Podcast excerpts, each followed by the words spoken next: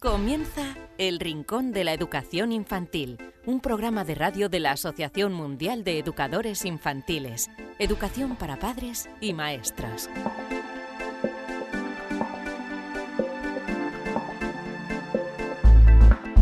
Hola a todos queridísimos amigos y seguidores del Rincón de la Educación Infantil, bienvenidos a este programa número 56. A lo largo de estos minutos, esta aproximadamente eh, hora, 50 minutos, tendremos lo siguiente. En primer lugar, en eh, entrevista con el experto, vamos a hablar de un tema polémico, un tema de reciente actualidad y es sobre si se deben separar o no a los gemelos y mellizos en las escuelas. Hablaremos con una experta en el tema gemelar que es Cox eh, Fenstra. También contaremos con uno de nuestros expertos, las preguntas que nos habéis enviado a rincóninfantil.org en este caso será Rafael Sanz que gustosamente contestará todas vuestras preguntas. Y también tendremos dentro del apartado de consejos para padres Celia Rodríguez, que es pedagoga y psicóloga de la web educayaprende.com, nos va a hablar de los eh, del apego, el apego que es algo muy importante, cómo en los eh, pequeños. Y para terminar, lo que haremos será ofreceros un cuento.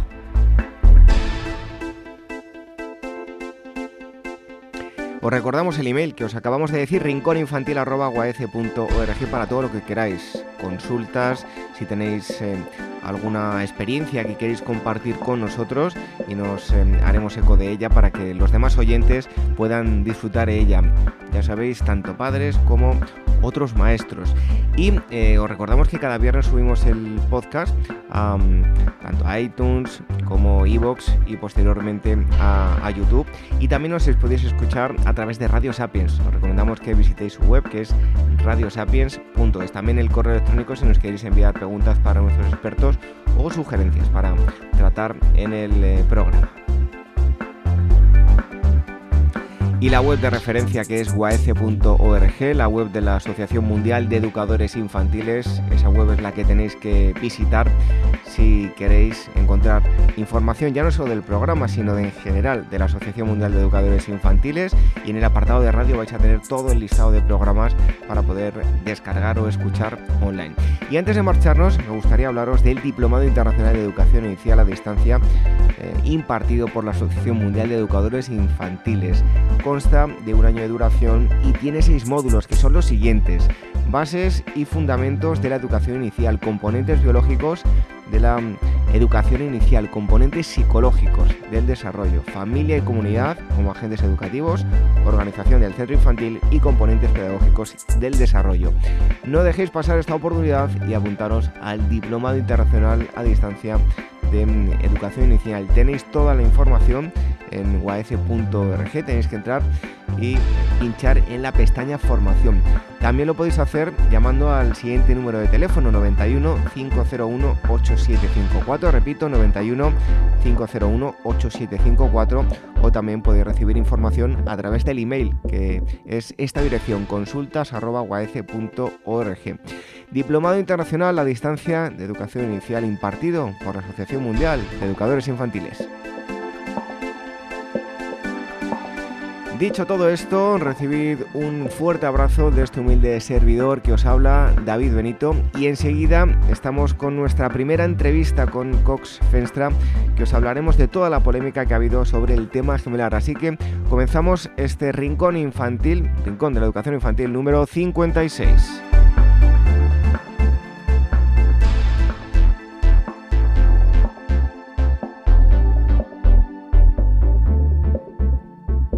El Rincón de la Educación Infantil, la radio de la Asociación Mundial de Educadores Infantiles.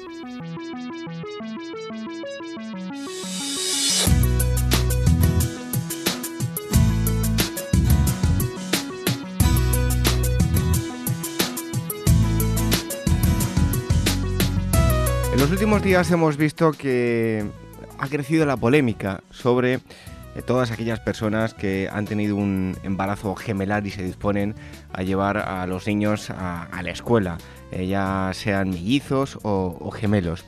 Eh, hoy, para hablar de este asunto en, esta sección, entrevista con el experto, tenemos a Cox Venstra, eh, ella es de, Holanda, pero lleva muchísimos años aquí en, España, colabora con, muchas revistas y además em, revistas de, carácter pedagógico, de bebés, eh, de educación infantil y además tiene eh, varios libros entre ellos Socorro, mi hijo me come y el gran libro de, de los gemelos. Cox, muchísimas gracias por estar aquí con nosotros en el Rincón de la Educación Infantil. Sí, encantada. Bueno, últimamente, como decía yo, em, se ha acrecentado la polémica ¿no? sobre eh, si se debe o no separar a los hermanos, a los gemelos, a, los mellizos, eh, porque dicen que favorece su desarrollo. ¿En qué se basan para eh, aplicar esto? Sí, pues mira, mm, en realidad no, no, hay ningún estudio que avale que que la separación sea favorable. Entonces se basa más bien en una idea eh, preestablecida, es un mito. Em, de alguna forma, en los años 80 eh, se ha vivido eh, la tendencia de destacar al individualismo y de sobrevalorar pues la autonomía del niño. Es en general, ¿sabes? Y esta fue una idea que vino de Estados Unidos, que era muy importante que el niño pronto dejara de mamá, que pronto aprendiera a dormir solo. Y con todas esas ideas también eh, se, ha, pensado, pues los gemelos es mejor que estén eh, separados porque así su autonomía se desarrolla más. Pero no se han tenido en cuenta que los gemelos son niños que ya tienen un vínculo especial ¿eh? de lo cual hablaremos más adelante en, otras preguntas. Y, y entonces eh, se ha aplicado una, una idea equivocada en el mundo de los gemelos. Y porque en realidad todos los estudios que se han ido realizando sobre este tema, que han empezado al, allá a finales del siglo pasado, en, en torno a los 90, eh, demuestran lo contrario, demuestran que los gemelos son niños con un eh, vínculo especial que cuando están juntos, cuando empiezan juntos la, vida escolar, con tres años aquí en España y con, cinco en otros años, en otros países, eh, se, se adaptan con mucho más facilidad y además les, les ayuda en su eh, les ayuda en su relación. Quiere decir que cuando los dejamos separados, muchas veces esta dependencia que hay, este, este vínculo, eh, se, eh, se aumenta, mientras cuando están juntos, entablan más fácilmente relaciones con otros niños. Es todo lo contrario a lo que se pensaba. Por lo tanto, Cox, esto me asusta, ¿no? Porque están llevando a cabo acciones, separar a, gemelos, eh, mellizos, bueno, siempre que han, nacido eh, dos niños juntos, sea un caso o el otro, y lo están basando en mitos y no en estudios científicos. Sí, es, eh, efectivamente es así, efectivamente. Entonces es muy, es muy triste y es, eh, es una gran pena porque los niños lo pasan mal. Lo han hecho también estudios comparando gemelos que estaban juntos con otros que estaban separados, niños de 5 años. Siempre hablo de los que entran en la, eh, en la primera etapa, que en otros países, como en Estados Unidos, Australia, eh, entran con 5 años.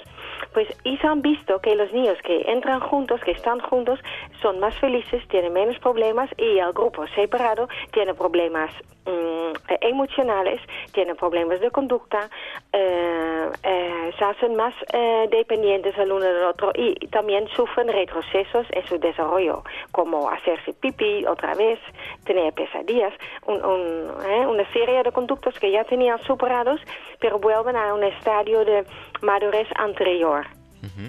Bueno, eh, aunque luego todas las familias son, como se suele decir vulgarmente, de, su padre y de su madre, mejor dicho, y cada cual es diferente, eh, ¿tienen los gemelos y mellizos pues una relación especial, unos lazos no habituales en, en hermanos que no son gemelares? Sí, sí, muy bien. Efectivamente es así. Esto también ya, ya los estudios lo han demostrado una y otra vez, que hay un vínculo especial. Eh, y siempre este vínculo entre eh, hermanos gemelos, sean mellizos o, o idénticos, es más fuerte que el que existe entre hermanos de diferentes partes. Sí, la relación es más íntima. Y no es raro, porque hay que pensar que, que estos niños eh, están juntos desde antes de nacer. ¿Eh? ya tienen un vínculo, han vivido juntos estos meses, nueve meses del embarazo, han dormido juntos, eh, se han empujado, se han acariciado, a veces chupan uno el, dedo del otro. Hay un vínculo hay, eh, y hay además también una conciencia de, que hay de que hay otro, de que no se están solos. Bueno, eh, tienen em, hoy en día las escuelas, eh, grosso modo, ¿no? No vamos a, generalizar, a concretar en ninguna en concreto, sino en general. ¿Tienen em, escuelas y colegios en cuenta a los hermanos y hermanas mellizos y gemelos? No, en absoluto, no. Se está cambiando, ¿eh? porque gracias al, ¿eh? al movimiento de Merecio Palau, una madre que se opuso a que separaran a sus gemelas, eh, eh, eh, está llegando a una mayor conciencia, ¿no? Que sí que está cambiando, pero todavía falta mucho trabajo por hacer. Todavía es, un tema que, tema que tenemos que seguir tratando en los medios de comunicación, con artículos en, la prensa, sí, sí, porque no se tiene realmente en cuenta y no se entiende tampoco. Oye, Cox, eh, de cara a, todos los padres, em, bueno, a la crianza de, sus hijos gemelos y mellizos, eh, ¿qué pautas, qué les aconseja? ¿Qué tiene de diferente con respecto a una familia eh, diferente que no es gemelar? Sí, lo que es importante para padres de gemelos eh, tiene como un doble reto. Por un lado, tiene que respetar esta relación gemelar que, que existe, que, eh, que es diferente, tal como ya he dicho. Al mismo tiempo también, o sea, respetar eso y al mismo tiempo estimular eh, la autonomía del niño. También es bueno tener en cuenta que que pues hay que ayudarles a que pasen también tiempo sin el hermano, que vayan un día, por ejemplo, a casa de los abuelos sin el hermano, que, pero no forzar. Esto es lo que eh, hacen los colegios, ¿no? Quieren forzar la separación. Eh, y los padres tienen este reto. Normalmente lo entiendo muy bien porque viven con sus hijos y lo ven en ellos, que hay una relación especial ¿eh? pero al mismo tiempo también son dos niños, ¿no? Y tener en cuenta que son dos niños y pueden estar muy, ser muy parecidos porque son idénticos, pero siguen siendo dos niños y por tanto son personas diferentes. Bueno, y me viene a la mente, estamos hablando de gemelos, pero en el caso de trillizos, ¿cómo debemos actuar? Sí, pues los trillizos eh, también tienen un lazo especial. Eh, conozco un caso de, de una madre que que sus trillizos estaban muy bien. Antes de entrar en el colegio, la madre y el padre, los padres de estos trillizos querían que fueran juntos. Eh, para empezar, eh, ten en cuenta que los trillizos nacen prematuros, ¿eh? desde luego, em, y, estos además no tenían ni siquiera tres años cumplidos, porque lo iban a cumplir en diciembre. Total, el colegio no quiso, los puso en tres eh, aulas diferentes y allí empezaron los problemas. Eh, pues mm, aquí en realidad eh, yo aconsejo lo mismo. Eh, permíteles que empiecen juntos y ya se verá eh, en, el siguiente curso cuál es, qué es lo mejor para ellos. Pero los trillizos también tienen un vínculo especial entre ellos, igual como los gemelos. Sí. Bueno, pues aquí tengo que hablar yo por experiencia propia em, y seguro que es un problema que, que muchos padres también viven. Em, en, mi caso, pues tengo mellizas, no llegan a las tres semanas, dos semanas y media. Eh, y yo incluido tengo la sensación de que eh, nos vamos dejando algo por el camino que es importante, queremos dar el 100% a cada uno de los, de los dos niños es imposible y pensamos que, hacemos de menos a uno de los bebés en un momento y al otro en, en otros momentos. ¿Con qué mentalidad debemos encarar y, gestionar este tipo de situaciones? Ya, sí, eso es, es, bastante común entre los padres, sobre todo al principio, ¿no? Que eh, los tuyos tienen tres semanas. dos semanas. Ah, dos semanas, ok, enhorabuena. sí, eh, bueno, eso es bastante común hay que aceptar que esa es la realidad, es la realidad con la que estáis viviendo, ¿no? Eh, poco a poco lo vais aceptando, lo vais asimilando y, eh, hay que tener en cuenta también que ellos em, en realidad tienen algunas ventajas. una de las ventajas para los gemelos es que el padre desde el principio colabora, porque no hay otra forma, ¿no? Luego también ellos, a medida que vayan creciendo, siempre cuentan con el apoyo del otro. Tienen un hermano cómplice, digamos. Y, los estudios es justo lo que demuestran. Los gemelos, por ejemplo, no tienen, eh, luego eh, a mayor edad, no tienen más problemas psicológicos que otros. Eh, al contrario, y este se, se, piensa que son estos dos factores, factores positivos, como la participación del padre y luego pues el apoyo al acompañamiento del hermano gemelo. Entonces, ten en cuenta que a pesar de que vosotros pensáis, estos no reciben suficiente atención, hay otros factores que les favorecen. Y desde luego también ahora al principio es importante que contáis con ayuda, que haya personas familiares que vienen a menudo a echar una mano porque este mm, a vosotros os da la posibilidad de dedicarte un poco más a uno y luego al otro, ¿eh? tener un poco más de tiempo individual con cada bebé. Para eso necesitáis ayuda. Esta ayuda, a medida que vayan creciendo, será menos importante, pero de momento es muy importante. Bueno, si ya en los eh, embarazos individuales desde hace muchos años se lleva luchando porque los padres se, impliquen mucho más, eh, poco a poco yo creo que se va consiguiendo. En el caso de, los embarazos múltiples, y aquí hablo yo por experiencia, eh, resulta fundamental la, participación del padre. Sí, Sí, esa es, es, es, es, una ventaja. El padre ya tiene un vínculo con los bebés eh, eh, y este favorece ya, porque no empieza cuando una vez que nace, no, es mucho antes está el padre implicado. Esas son ventajas en realidad, también para la pareja, sí. Mm. Bueno, pues hoy hemos hablado de los eh, gemelos, los mellizos. a modo de conclusión, nunca separarlos en clase, ¿no? No, empezar, eh, permitir que empiecen juntos. hay algunas excepciones que vemos una relación muy eh, complicada, puede ocurrir. Entonces, em, eh, lo que ahora se está implicando, haciendo en Madrid, que sean los padres los que deciden, esto me parece estupendo. Esto es a lo que debemos llegar en todos los colegios, que sean los padres, porque los padres son los que ven cómo es la relación, eh, qué es lo que necesitan los eh, hijos, ¿no? Los gemelos. En la mayoría de los casos, los padres quieren también que empiecen juntos si no quieren porque ven que hay, alguna, algún problema algún motivo para que eh, mejor que estén separados, pues que lo hagan. Puede ocurrir, por ejemplo, entre dos niños que uno no deja al hermano hacer nada, que es muy dominante o lo arrolla totalmente, pues mejor que estén separados. Pero esos son, en realidad, en la mayoría de los casos son excepciones. ¿Eh?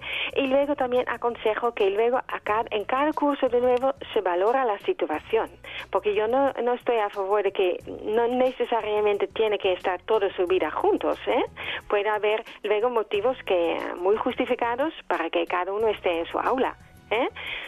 Pero eh, hablando del principio de la vida escolar, sí, los estudios demuestran que es mucho mejor que empiecen juntos y que, respetemos esta relación.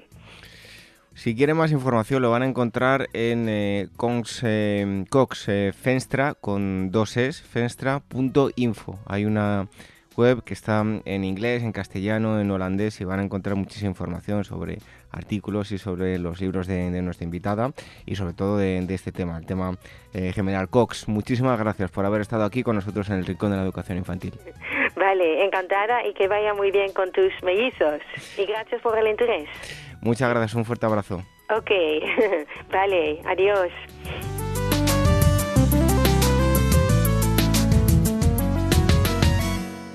Buscando la excelencia educativa, educación de 0 a 3 años. Congreso organizado por la Asociación Mundial de Educadores Infantiles en Madrid los días 27 y 28 de mayo de 2017. En el Congreso se reunirán ponentes de reconocido prestigio que compartirán experiencias que ofrecen las claves para el logro de un modelo de atención con enfoque integral que estimula el potencial innato de aprendizaje de cada niño y favorece su desarrollo físico, emocional, social, cognitivo y creativo. En el Congreso se mezclarán las ponencias magistrales con la exposición de experiencias que se están llevando a cabo en aulas del primer ciclo de educación infantil. No esperes y reserva tu plaza para los días 27 y 28 de mayo, buscando la excelencia educativa, educación de 0 a 3 años. Toda la información en uaece.org. El Rincón de la Educación Infantil, la radio de la Asociación Mundial de Educadores Infantiles.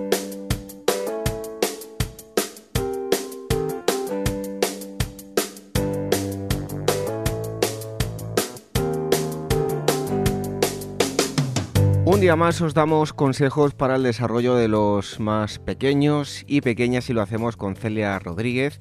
Ella es eh, pedagoga y psicóloga y hay una web que tenéis que visitar porque vais a encontrar información sobre esto de lo que vamos a hablar y otras muchas cosas. Hay muchos artículos relacionados con la educación infantil. Es educayaprende.com.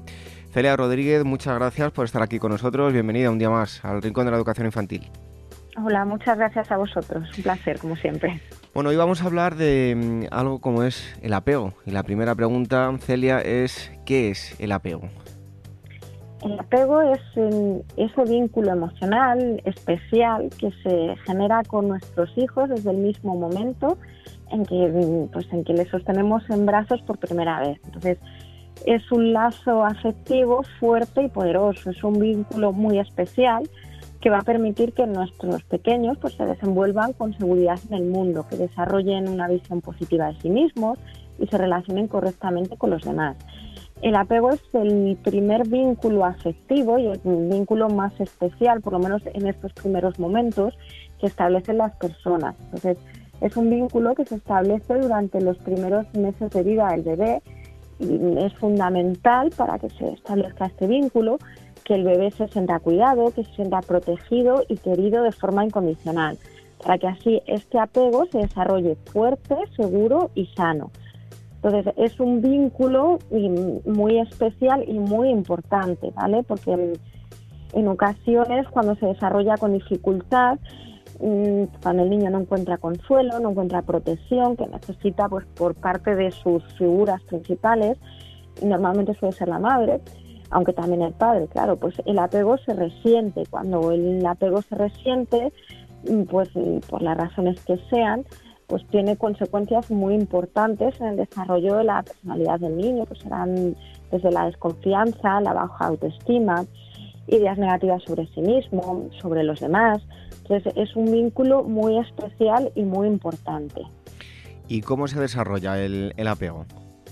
Bueno, pues el apego, el desarrollo del apego fue descrito por la famosa teoría del apego, formulada por Bowlby, y explica cómo el bebé, pues mm, esta teoría necesita de atención y cuidados para sobrevivir. Entonces el vínculo de apego es un vínculo que se crea con aquellas personas, las personas más cercanas al bebé, que son las que atienden sus necesidades básicas y les proporcionan los cuidados que necesitan. Los bebés mm, pues mm, pueden percibir la sensibilidad a sus necesidades y comienzan a crear vínculos afectivos, es decir, en un primer momento el bebé mm, es, es, una persona completamente dependiente, entonces aunque no conscientemente, pero sí que percibe que necesita de otro, de unos cuidadores que le alimenten, que le protejan del calor, del frío, que le cuiden. Entonces, el primer vínculo lo va a desarrollar en el seno de esa relación. Es decir, el bebé va a percibir cuándo es atendido o cuándo no, cuándo alguien atiende sus necesidades. Él solo evidentemente no sabe atenderlas. Entonces, poco a poco, a medida que va creciendo, pues va desarrollando un sistema de apego, pues que consiste en un patrón pues, de conductas de apego que están destinadas a mantener la atención y el cariño de esa figura de apego, de esa figura que le cuida y que le atiende. Entonces, los eh, estilos de apego que se crean en estos primeros momentos repetimos lo mismo, tienen una importancia crucial, puesto que es ese patrón de conductas del que estamos hablando, que va a desarrollar el niño en esta relación, se va a repetir en un futuro, en las futuras relaciones, los futuros vínculos. Entonces, mm, es muy importante prestar atención pues, a cómo atendemos a las necesidades del bebé en esos primeros momentos, ¿vale? Cómo es nuestra relación afectiva con él, porque va a poder va a marcar eso sus futuros lazos afectivos. ¿Y qué fases de desarrollo se, se pueden distinguir en el apego? Pues bueno, en el apego, según estas teorías que estamos hablando, se distinguen cuatro fases. Pues la primera fase o primera etapa sería pues más o menos del nacimiento hasta los dos meses y en esta, pues, primera fase la respuesta del niño, la respuesta social es indiscriminada, es decir, va a aceptar a todo aquel que le ofrezca que le ofrezca comodidad y que le atienda, es decir, la figura de apego, cuando hemos dicho que normalmente es la madre o el padre, es porque es normalmente la persona que se encarga de esos cuidados básicos, es decir, si no es la madre y es otra persona, él no va a distinguir que sea su madre o no. El bebé lo que ve es la persona que le atiende, que le atiende, pues lo que decía, sus necesidades básicas, que le da de comer, que le abriga, que cuando llora le calma. Entonces, en un primer momento se va a basar en eso, en necesidades básicas que prácticamente son fisiológicas y son necesidades de la supervivencia, ¿vale? Luego hay una segunda etapa que es de los dos a los siete meses, cuando ya el niño distingue, el bebé, y tiene una respuesta social discriminada, ya prefiere a las personas de la familia, a las personas más cercanas, ¿vale? Pero todavía no tiene, no protestas y pues lo que es los padres, las figuras más cercanas, mm, se separan de él, ¿vale? Entonces, estas corresponden, la primera fase y la segunda es todavía fases de construcción del apego, es decir, todavía no está sí que sabe ya más o menos quién atiende sus necesidades, sí que sabe que necesita a esas personas, pero todavía está en una fase de construcción porque se basa el apego sobre todo en, sus necesidades básicas, no es todavía un apego afectivo propiamente dicho. luego la tercera etapa, que es de los 7 a los 30 meses, ya el apego sí que es un apego específico y se entiende pues ya tienen dolor ante la separación, angustia ante las personas extrañas. Pues normalmente cuando viene un extraño tienen cierta aversión hacia esa persona, ¿vale? Y esta es la fase normalmente la más estudiada, la de los 7 a los 30 meses y probablemente la más importante, porque ya es cuando el niño sí que prefiere pues que sea su figura de apego la que le atiende sí que tiene una angustia cuando no se ve atendido por esa persona, ya no solo porque no le alimenten, sino cuando él percibe que no recibe el afecto de esa persona. Entonces esta es una de las fases más importantes. Luego tenemos una cuarta etapa, ¿vale? que es de los 30 meses en adelante, que ya mm, es cuando ya la asociación se enfoca a una meta. Ya no le entristece cuando se va al cuidador y ya puede, puede trabajar para conseguir metas compartidas. Es decir, ya en esta etapa lo que hace él ya responde con afecto al cuidador o a la persona que le cuida, ¿vale? Entonces, la tercera y la cuarta fase son las fases de apego afectivo propiamente dicho. Y mm, eso en cuanto a las fases, pero los estilos, em, ¿qué diferentes estilos de apego existen? Vale, pues eh, los estilos de apego dependen de la relación con la figura más cercana y los podemos agrupar en pues, varios grupos. Pues tenemos el estilo seguro y sano, el estilo ansioso e inseguro o el apego evitativo. Entonces, el estilo de apego seguro y sano pues, eh, se produce cuando el niño, la niña, percibe seguridad en sus figuras cercanas. Pues, es decir, cuando el cuidador o su figura de apego atiende sus necesidades, cuando es sensible a las necesidades del niño, le da cariño, le protege, le ofrece cuidados, pues, mm, los niños y niñas que tienen este tipo de apego, pues sí que pueden mostrar algo de ansiedad cuando se aleja la figura cercana, la figura de apego, y también alegría cuando se acerca a su figura, pero crecen con seguridad afectiva, es decir, dentro de que pueden tener algo de ansiedad, tienen la seguridad de que su figura de apego va a volver, entonces tienen seguridad afectiva y emocional, porque eh, tienen, están seguros y creen firmemente en que sus, sus figuras de apego les van a proporcionar afecto y cuidado. Luego tenemos un estilo ansioso e inseguro. Y este tipo de apego pues, es el que se produce pues, cuando los niños y niñas no perciben esa seguridad en la atención y los cuidados. Entonces, el cuidador está disponible es cuando ellos perciben que el cuidador está disponible en ciertas ocasiones, pero no se muestra siempre, siempre sensible a sus necesidades. Entonces, esto hace pues, que el niño, que la niña, experimente más ansiedad por la separación, que se perciba solo, desvalido, pues en ciertos momentos y entonces siente esa inseguridad ante el cuidado de sus figuras cercanas. Entonces van a crecer pues mostrando inseguridad afectiva, necesitando cercanía de las personas queridas pues, para tener seguridad de los afectos. Van a, creer, van a crecer con dependencia. Entonces, este estilo es el que pues no perciben esa seguridad. Y luego, por último, tenemos el apego evitativo, que es un apego inseguro, pero en este caso evitativo. Y este es el que se produce cuando los cuidadores evitan el contacto afectivo con el pequeño y evitan atender a sus cuidados. O sea, es un estilo de apego en el que las figuras de las figuras más cercanas no le ofrecen esos cuidados básicos. Entonces, el niño va a crecer siendo excesivamente independiente, ya que pues han percibido insensibilidad a sus necesidades. Entonces, va a evitar los afectos, va a evitar mm, los lazos afectivos, va a tender a separarse de las personas. Celia, ¿qué va a ocurrir eh, si no creamos un estilo de apego sano y, seguro?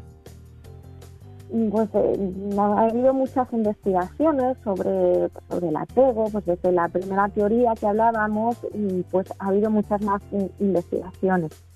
Entonces se ha ido demostrando poco a poco y poniendo de relieve la importancia de desarrollar un apego seguro. Pues estas investigaciones nos señalan pues, que aquellos niños que reciben un cuidado adecuado durante los primeros 12 meses de vida, durante el primer año, desarrollan con más probabilidad una personalidad sana y equilibrada, manifiestan más habilidades personales pues, para afrontar situaciones de estrés y consecuentemente pues tienen más posibilidades de disfrutar de la vida, de establecer relaciones interpersonales estables y saludables. Es decir, el niño en estos primeros meses crea un patrón de apego, que es lo que decíamos, este patrón de apego va a englobar pues cómo interpretan los afectos, cómo se sienten con esos afectos, qué conductas hacen en relación pues a las relaciones afectivas, entonces cómo se siente y cómo actúa el niño en una interacción afectiva. Entonces, este estilo de apego que se desarrolla sobre todo en los primeros 12 meses, claro, lo va a tender a repetir en futuras relaciones afectivas. Entonces, cuando no es un estilo sano y seguro, pues van a tender a tener pues relaciones de dependencia, relaciones inestables. Entonces es muy importante ofrecerle esa base, ese estilo de apego seguro y sano. Bueno, ya para terminar, Celia, ¿cuáles son las claves para favorecer el desarrollo de, un apego seguro? pues mm, más o menos en la misma línea, pues conseguir desarrollar este apego seguro va a depender absolutamente de nosotros, de sus figuras más cercanas, de los padres. Entonces, depende de nuestra actitud ante sus demandas, de nuestras expectativas pues, respecto a cómo vaya progresando, de nuestra paciencia y constancia, de cómo atendemos sus necesidades, las físicas, pero sobre todo las emocionales, de nuestro equilibrio personal, entonces es fundamental prestar atención a este primer vínculo y proporcionarle una relación segura, pues en la que el pequeño vaya a confiar en nuestras atenciones, en nuestros cuidados y sepa que los va a tener. Entonces, mm, ¿qué cosas podemos hacer? Pues en primer lugar, eh, tener la sintonía emocional con ellos, pues es fundamental que el adulto, sobre todo el principal cuidador o los principales cuidadores, y entre el niño exista una conexión o una sintonía emocional, es decir, ser sensibles a sus necesidades. Y para que esto ocurra pues es muy importante pasar tiempo con el pequeño, conocerle, pues todos conocemos al final a nuestros niños, pero para conocerlos tenemos que pasar tiempo con ellos, atender afectivamente al niño, pues, la segunda parte, pues aparte de conectar con él, ¿vale? atender no solo las necesidades físicas, que es lo que decíamos, que en un primer momento, pues sí, la alimentación, el sueño, el abrigo, pero después también atender, y también en ese primer momento, pero bueno, después sobre todo es más importante, atender sus necesidades afectivas y emocionales, es decir, mm, pues cuando el niño llore, llore consolarle, reír con él, cuando esté contento, mm, si el niño llora porque tiene miedo, pues no, no nos va a decir tengo miedo porque es un bebé, tendremos que atenderle, que cogerle en brazos, aunque muchas veces parece que cogerle en brazos se le está malcriando. Es más importante cogerle en brazos y atender esa necesidad afectiva que no atenderlo, ¿vale?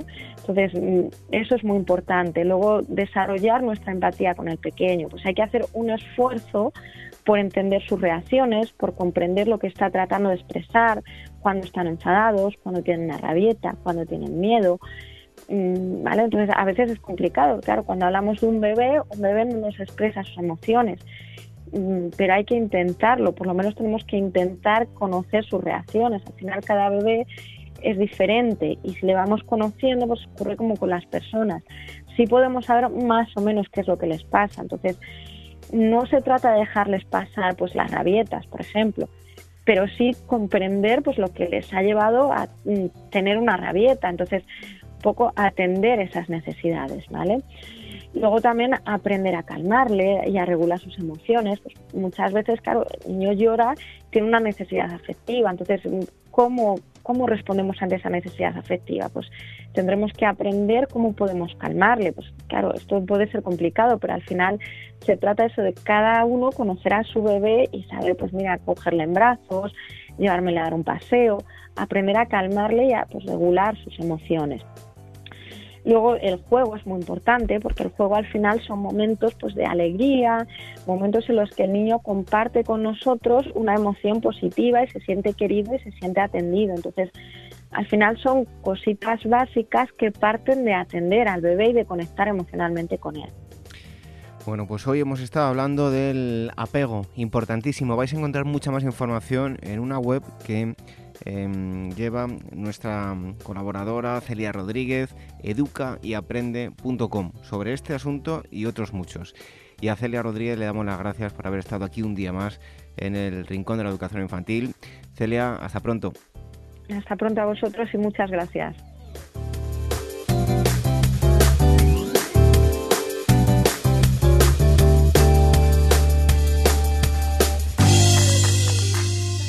¿Quieres formar parte de la gran familia de profesionales de la educación infantil del mundo? Solo en Facebook somos ya más de 110.000.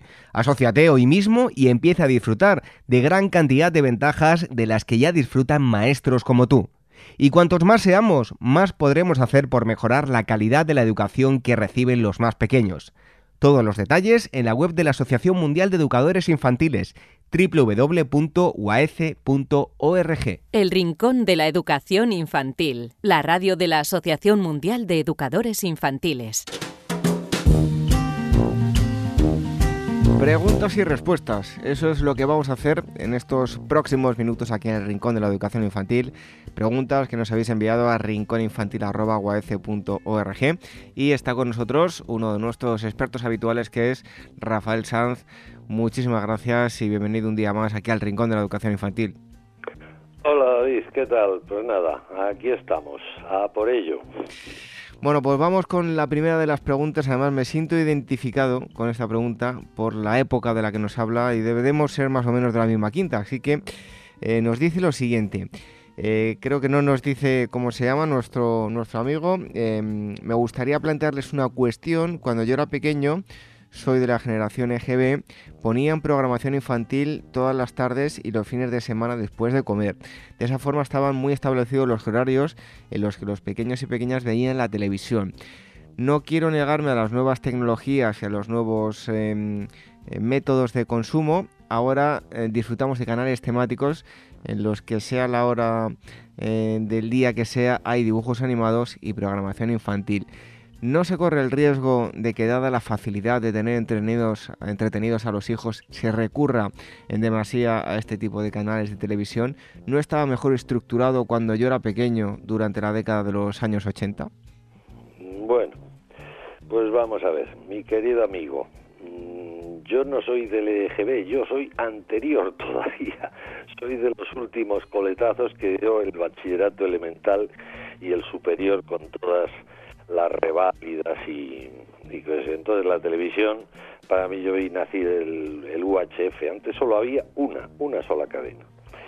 Bien eh, respecto a lo que me planteas eh, la televisión como elemento como concepto con, es a mi modo de ver una actividad tremendamente pasiva que cuanto más la evitemos mejor porque mm, a mi modo de ver, ¿eh? que todo es opinable, eh, exige muy poco de nosotros mismos para realizar esa actividad. Ver la tele es tremendamente cómodo, pero nos activa muy, muy, muy, muy poquito. Y a los niños, pues lo mismo, les activa muy, muy, muy poquito y tienen necesidad para eh, optimizar su desarrollo de activarse. La, pero la televisión eh, como aparato es, es, inocente, o sea, los, los aparatos no tienen culpa de nada, los móviles, las tablets, la televisión, son meros aparatos y no tienen, la cuestión es el, el uso que hagamos de ellas. Para mí mi consejo respecto a televisión y niños es que no lo vean solos que no ponerles la tele y entonces ya dedicar, uy, qué bien, pues mira, me da tiempo a darme una duchita, me da tiempo a leer esto, me da tiempo a preparar tal cosa. No, no es ese, no debe ser ese el concepto. Con, si es algo útil, o sea, si tiene algo de utilidad, es viéndola con ellos y comentando lo que, lo que en ella aparece y ampliando conocimientos y contextualizándolo al, al ámbito personal, al ámbito que conocen, dependiendo de su estado madurativo, etcétera. Y eso sí que puede ser un elemento mm, que podamos aprovechar, digamos. Pero dejarles en soledad viendo la tele tan tranquilos y tan contentos, pues mm, yo, en mi opinión, eh, no es eso más que lo que planteas de horarios, de si es por la tarde, de si se puede utilizar, porque eso podría ser en principio incluso una ventaja, el poder elegir el momento en el que ver televisión y no estar ajustados a un horario más, más rígido. Pero yo pondría el énfasis en, en eso, que la tele no es, un, no es un buen asunto, es que es mucho más beneficioso, hay mil actividades para hacer con los críos y que pueden hacer incluso ellos solos mucho más creativas, más agradables, más reconfortantes que, la, que la televisión. ¿eh? Porque lo que los contenidos que hay, pues mm, yo no soy muy partidario de, de ellos. ¿eh? Y si se comparten con los, con los adultos, con los padres, con los hermanos, con, para que sea algo más que una visión pasiva, pues sí que puede tener alguna actualidad. Si no, pues yo creo que no. Ahí estaba la pregunta que nos enviaba un amigo que no nos ha dicho cómo se llama. Por favor, siempre que nos escribáis, pues si nos decís desde dónde nos escribís y cómo llamáis, pues fenomenal para dirigirnos a, vosotros. Vamos con otra pregunta. En este caso, mm, Sandra desde Barcelona y nos dice lo siguiente. Hola, gracias por el programa. Los escucho todas las semanas. Estoy, entiendo que pone, estoy casada y tenemos un niño de 5 años. Como ya no puedo tener hijos por una operación que me hicieron, decidimos hace tiempo adoptar. En cuestión de 3-4 meses ya podremos ir a por nuestro nuevo hijo. ¿De qué forma me recomiendan preparar a mi hijo biológico para que se sienta eh, lo mejor posible cuando llega su hermanito, cuando llegue su hermanito? Bueno, pues yo te diría que la mayor naturalidad posible, porque lo que va a tener tu hijo es un hermano y tú vas a tener un hijo. Entonces, bueno, pues las mismas eh, cuestiones que si fuera biológico, porque así va a ser, y mm, bueno, con alguna pequeña adaptación, porque no sé, no citas la edad eh, a la que vas a acceder a la adopción de tu, de tu nuevo hijo, Mm, el sentimiento que va a tener eh, su hermano eh, va a ser como si fuera un biológico, pues que va a tener que compartir cosas, que ya no es el único, ya no es el rey de la creación, el famoso trauma del destronamiento, y yo creo metiéndome, intentando meter en la piel en los hermanos destronados, pues eh, porque les quieren mucho a sus hermanos, a sus nuevos hermanos. Les quieren mucho, pero claro, ven que les quitan protagonismo, que les quitan cosas, entonces su sentimiento creo yo que debe ser, vosotros quererme a mí mucho, quererme a mí todo, que yo le canalizo el cariño que necesita él, ya se lo canalizo yo. Mm, creo que ese es el, el sentimiento que tienen. Entonces, mm, eh, a ver, es, eh, yo creo que el planteamiento es el mismo que si tuviese un hermano biológico.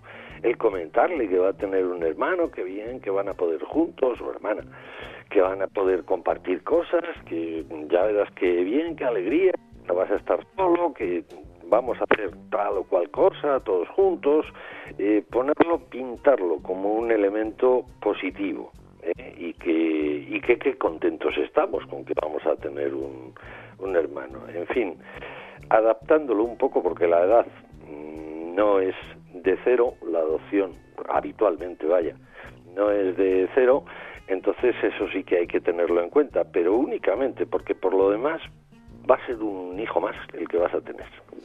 Entiendo yo, Rafael, no sé, me imagino, no nos dice exactamente la edad, pero entiendo yo que la pregunta viene por ahí, ¿no? Que, que probablemente el niño nos dice que tiene cinco años, eh, probablemente le venga, no sé, estoy yo eh, haciendo mis cábalas, ¿no? Pero una, un eh, niño o una niña de tres, cuatro años, como pronto, pues a lo mejor ahí viene el mayor dificultad más que si es un, un hermanito que viene de forma biológica, ¿no?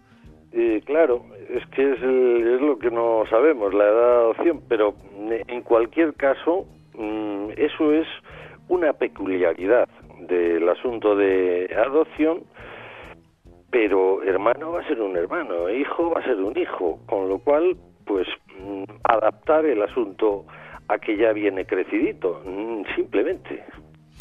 Bueno, pues ahí estaba la pregunta que nos hacía Sandra desde Barcelona.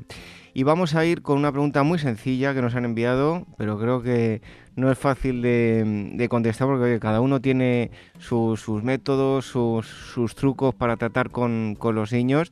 En este caso es Marta desde Madrid y nos lo hace de profesional a profesionales, como es eh, Rafael y Marisol, en este caso Rafael. Y dice lo siguiente, me gustaría saber cómo gestionan las peleas en su centro. Cuando dos niños o niñas se pelean, ¿cuál consideran que es la mejor forma de reprenderles? Soy educador desde hace mm, tres años. Gracias y felicidades por el programa. Bueno, pues querido colega, mm, bien sabrás tú que las peleas, los asuntos, los conflictos en las aulas de infantil son a veces más frecuentes de lo que quisiéramos. Y, en mi opinión, hay que darles tratamiento, no podemos mm, ser indiferentes y hay que intervenir. Así como norma genérica, y eso siendo docente ya lo sabrás, lo que mm, tenemos que conseguir es que quien agrede, quien se pelea, lleguen a la conclusión de que los eh, conflictos, las rencillas, todas las diferencias de criterio, lo que sea, la solución de conflictos, pasa por el diálogo más que por la agresión. Esa regla de oro. ¿Cómo conseguirlo? Bien, pues mm, cuando hay una agresión, evidentemente hay que intervenir, hay que dejar muy bien claro, muy clarísimo y con firmeza que esa no es la solución, que nos hacemos daño, que nadie sale beneficiado de, de ello y sobre todo tenemos que tener en cuenta una cosa, que quien agrede no puede sacar beneficio nunca de esa agresión. Tenemos que eh, arreglárnosla para que eso no suceda. Si es la disputa por un, juguete, quien agrede no puede conseguir el juguete, no puede eh, tener ese juguete como consecuencia de una agresión que ha, que ha realizado, porque si no tenderá en el futuro a seguir agrediendo. Cuando saca beneficios de una conducta, eso es eh, norma genérica de todos. Si sacamos algo beneficioso para nosotros de una conducta, tendremos a repetir esa conducta en el, en el futuro. Eso, mm, regla de oro, no puede sacar beneficio. A veces el beneficio no es tan claro como el ejemplo que he puesto, sino una mm, satisfacción de otro tipo, más sutil, más emocional. Eh, si saca beneficio de esa agresión, volverá a repetirla en el, en el futuro. En fin, mm, no podemos, no, no debemos el, el, ser impasibles y esperar a que se resuelva, que lo resuelvan ellos, para mi modo de ver, eso es un tremendo y absoluto error. Hay que ir a por ello, hablar mucho, porque aunque parece que no nos escuchan, parece que no les escapa esto, a medida que repetimos los asuntos, al final acaban mm, accediendo a reflexionar sobre ello. ¿Y cuándo empezamos con esto? Pues por el principio. Y por, por el principio eso es cuando son bebés, cuando apenas andan, que empiezan los primeros contactos con el, con el otro y empiezan las primeras agresiones porque ven, ven que otro yo puede tener intereses que a mí me perjudican y entonces empiezan los, los líos. Pues ahí hay que empezar. Con diálogo, pues sí, dice, si es que no entienden, si es que no hablan, no hablan, pero entienden. El nivel comprensivo del lenguaje es mucho más anterior al, al nivel eh, comprensivo que al nivel productivo. Con lo cual hay que hacerlo y aparte les estaremos ayudando a desarrollar el lenguaje oral, de paso. Pues hay que dar esa recomendación, las tres recomendaciones que nos ha hecho hoy Rafael Sanz en base a las preguntas que nos habéis enviado a rincóninfantil.org. Ya sabéis que nos podéis escribir con vuestras dudas y nuestros expertos Rafael y Marisol las contestarán. Rafael, muchísimas gracias por haber estado un día más aquí con nosotros y te esperamos pronto aquí en el Rincón de la Educación Infantil. Un fuerte abrazo, Rafa. Cuando quieras, David, aquí me tenéis a vuestra disposición y gracias a vosotros.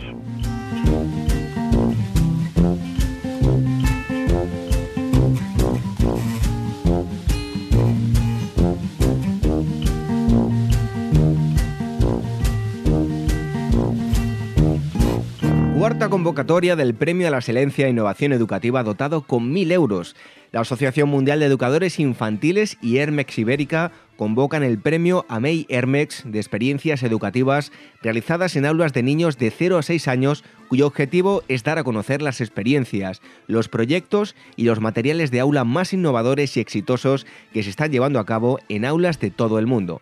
El premio consta de dos categorías, experiencias con niños y niñas de 0 a 3 años y experiencias con niños y niñas de 3 a 6 y 7 años de edad. Tenéis para enviar toda la documentación hasta las 24 horas del domingo 7 de mayo de 2017.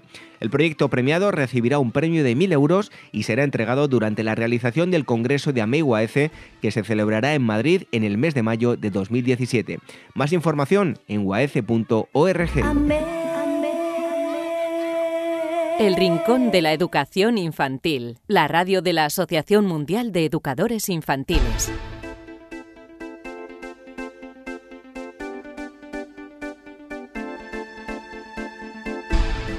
Esto es todo lo que ha dado de sí esta edición número 56 del Rincón de la Educación Infantil. Hoy hemos eh, tratado un tema polémico de rabiosa actualidad que es si se deben separar o no a los gemelos y los mellizos en las aulas, en las escuelas. Hemos tratado este asunto con alguien que entiende mucho de gemelos, con Cox Fenstra. Os invitamos a que visitéis su web, vais a encontrar también mucha información. Rafael Sanz ha contestado todas las preguntas que nos habéis enviado a rincóninfantil.org y también hemos tratado un tema muy interesante, el apego, cómo gestionarlo con los pequeños con Celia Rodríguez, ya la conocéis todos, que ya es pedagoga y psicóloga y mm, lleva la web educayaprende.com. Os eh, aconsejamos que la visitéis porque vais a encontrar también muchos artículos que son eh, muy útiles. Y enseguida os vamos a dejar con un cuento. Os recordamos el email rincóninfantil.org para cualquier cosa. Si tenéis dudas para nuestros expertos, si tenéis alguna sugerencia para tratar en el programa, si tenéis una experiencia y queréis haceros ecos de ella, pues aquí en el programa nos avisáis, nos ponemos en contacto con vosotros y se la contamos a toda la audiencia. Y eh, ya sabéis también que os agradecemos si nos dejáis comentarios en eh, cualquiera de las dos plataformas donde subimos el programa en los podcasts, en iVoox y en iTunes. Os agradeceremos muchísimo que os dejéis comentarios y valoraciones porque así podremos llegar a mucha más gente. De todas formas, a todos aquellos que nos seguís a través de los podcasts, muchísimas gracias por estar ahí semana tras semana.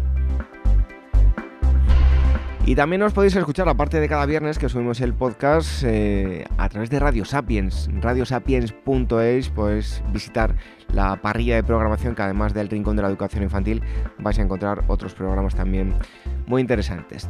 Así que por mi parte recibid un fuerte abrazo de este humilde servidor que, que os habla en nombre de la Asociación Mundial de Educadores Infantiles, David Benito, y os esperamos la próxima semana, como siempre, con eh, más educación infantil aquí, en el Rincón la educación infantil. Un fuerte abrazo a todos.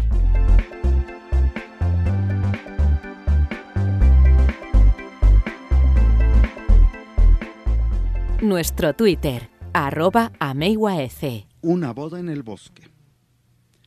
Después de 200 años de noviazgo, el tortugo Fermín y la tortuga Carola decidieron casarse. La fiesta de boda sería en el bosque encantado, con todos sus amigos, cuando iniciara la primavera. Los padrinos serían el señor león y su amada esposa la leona. Las arañas tejedoras tenían una ardua labor, pues serían las encargadas de confeccionar el vestido de la novia. Empezaron a tejer los más bellos hilos de seda, para que la tortuga Carola luciera ese día el más original de los vestidos. Pero como tenían tanto trabajo, pidieron a unos bichitos que andaban volando que las ayudaran a sostener la larga cola de seda. Los novios encomendaron a los pajaritos y a los loros que entregaran las invitaciones, y a las veloces conejitas la búsqueda de zanahorias y lechugas más frescas y ricas. Las abejas y los osos fueron encargados de preparar los postres de miel más deliciosos, tortas, pasteles y jaleas para compartir ese día. Ya se acercaba la primavera. Todos estaban muy felices y entusiastas todos preparando sus vestidos coloridos. Las mariposas, que eran las más coquetas, diseñaban sus atuendos con antenitas de brillantes y alas de colores. Y llegó el gran día. Todos muy bonitos, todos muy coquetos y felices. Una mesa larga adornada con comidas deliciosas y nutritivas, frutas y verduras, en sus más variadas presentaciones. Claro, ese día el señor León se excusó diciendo que estaba mal del estómago y que prefería no comer nada. Este comentario causó un disimulado alivio en algunos invitados. La iluminación del evento estuvo a cargo del señor Bichito de Luz, quien con su gran equipo de colaboradores puso el brillo mágico a la gran noche. Los grillos y las cigarras fueron los artistas invitados y deleitaron a todos con su lindo cantar. Todos bailaron y cantaron muy felices, hasta que de pronto escucharon un extraño ruido entre las hojas. El silencio se impregnó en la mágica noche de bodas. En ese momento apareció un papagayo de plumas de colores, quien se había retrasado un poco y dijo Amigos, Disculpen la tardanza, es que vivo en la serranía que se encuentra al otro lado del río, y cuando venía para acá he visto algunos hombres, y creo que estamos en peligro, pues ellos vienen a estas horas de la noche para no ser vistos, porque ellos saben que lo que hacen es ilegal, destruir nuestro bosque, son depredadores del bosque. ¿Y qué es ilegal? preguntó una pequeña ardilla. El papagayo le dijo, Pequeña, ilegal significa que está prohibido, o sea que no está permitido por las autoridades de los hombres, y por eso los depredadores lo hacen a escondidas. Ahora que no todos los hombres son malos y quieren destruirnos, también existen entre ellos personas buenas que aman la naturaleza y que saben de la importancia de mantener los bosques. Pero ¿Cómo haremos para comunicarnos con estas personas? ¿Dónde están? ¿Dónde viven? ¿Y qué documentos tienen para respaldar nuestra protección? El león preguntó al pajarillo chismoso si sabía algo al respecto, pero éste le dijo que no sabía nada. En ese momento, la sabionda lechuza, estudiante de Derecho, interrumpió. Yo sé que existen leyes que nos protegen y debemos ir a la ciudad de inmediato y manifestarnos si no nos queremos morir. El lorito dijo, yo puedo ser el encargado de enviarle sus reclamos. Como tengo facilidad para hablar, he aprendido algunas palabras humanas. Sí, contestaron todos. De inmediato, el lorito voló a la ciudad y comunicó a las autoridades lo que estaba sucediendo en el bosque. Estos actuaron de inmediato y enviaron a los policías forestales y a otros protectores del bosque y las selvas para que detuvieran a los depredadores por atentar contra la vida y la naturaleza. Y desde ese día volvió la alegría al bosque y sobre todo la tranquilidad, pues las autoridades decidieron cambiar el nombre del bosque y lo llamaron Reserva Ecológica, que significa que el bosque es un lugar protegido por las leyes donde están prohibidas la caza de animales y la tala de árboles. Los nuevos esposos, los tortugos Fermín y Carola, formaron una gran familia. Quinientos o mil huevitos que estaban esparcidos por todo el bosque, esperando cada mañana el calor de los rayos del sol.